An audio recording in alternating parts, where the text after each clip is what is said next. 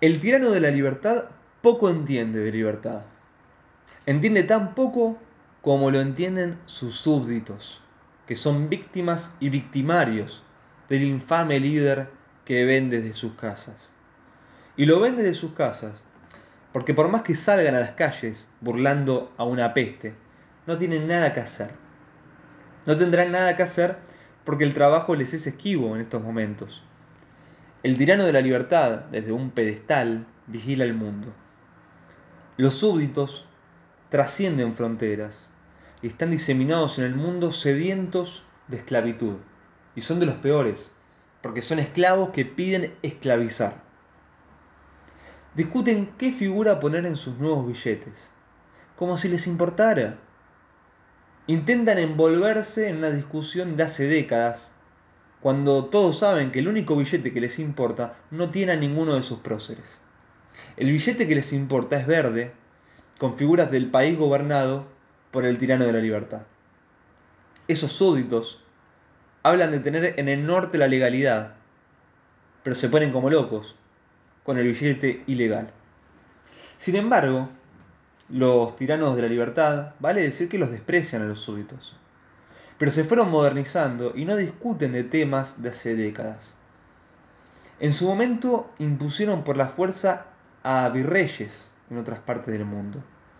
Pero cuando estos no les sirvieron más, los sacaron y buscaron imponer líderes. A todo esto también, poco les importa los virreyes.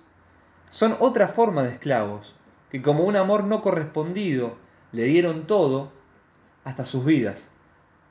El mundo gira, mecanismo de traslación y rotación, que en el imperio de libertad lo entienden bien. El tirano libertario ya no envía tanques a sus colonias, tanques a sus virreyes. Ahora envía ayuda humanitaria. La conquista es territorial, son recursos, porque la batalla con el pueblo ya la ganó hace rato. Con paciencia milenaria, otro imperio sabe que el tiempo le juega a favor, es cuestión solo de esperar. Serán décadas o centenios quizá, pero el gigante lo va a aplastar. Mientras tanto, el tirano de la libertad no le encuentra la vuelta al problema. Sus súbditos, recordemos que son antes que nada gente simple, dinero y agitar banderitas, dinero y agitar banderitas.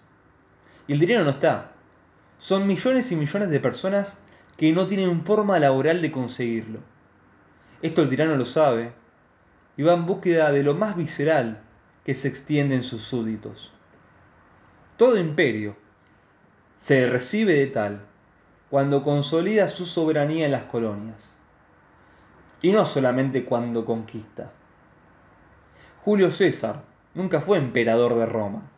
Llegó al cargo máximo dentro de la República, que era el de director supremo. A su vez es reconocido por su ingenio a la hora de batallar. O sea, tres siglos antes de la formación del imperio, un hombre llamado Polibio ya documentaba la expansión romana. Sin embargo, la expresión latina Imperium Romanum significa literalmente dominio de los romanos. Es dominio, no expansión. El tirano libertario puede que desconozca este significado, pero entiende que el manotazo de ahogado llegará de la mano de expandir su dominación. Y esto es muy riesgoso, porque ya no es un juego perverso en el que dos hombres se amenazan con atacar. A esta altura el panorama es más oscuro, y por eso comienzan estos justamente manotazos de ahogado, que son tan malignos como realistas. Es un pensamiento lógico este. Si imperio es igual a expansión más dominación, y uno de esos factores, que es la expansión, ha quedado fuera de moda, lo que resta es la dominación. Como al líder obeso, al que amenazaba en sus inicios, es imposible que lo pueda dominar, la única chance de que sus súbditos le rindan pleitesía es apuntar todos los cañones a una nación que pueda llegar a dominar.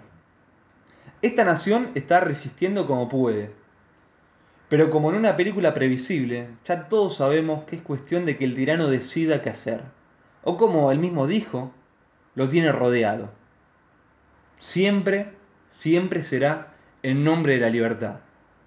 Y así, el mundo sigue girando. Rotación y traslación.